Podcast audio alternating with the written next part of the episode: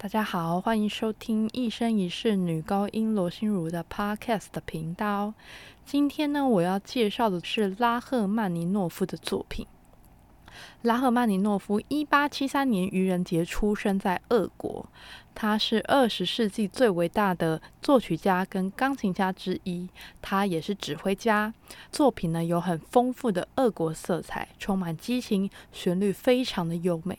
等一下大家听完这个 podcast 之后呢，可以去搜寻一下他的钢琴作品，也是好听到一个不行。今天要介绍的作品呢，是拉赫曼尼诺夫在一九一二年为莫斯科歌剧院的女高音 Antonina Nishdanova 所写的练声曲《Vocalize》。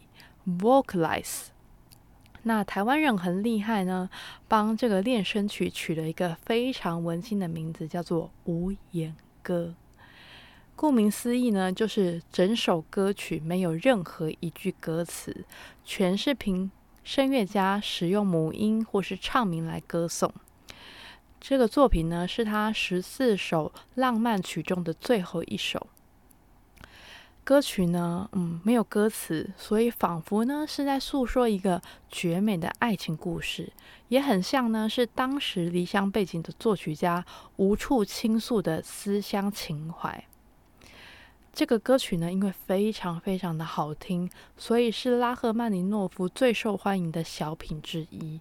大家等一下听完之后，你就会发现，天哪，这世界上怎么会有这么好听的旋律？让我们来听一下这首歌曲。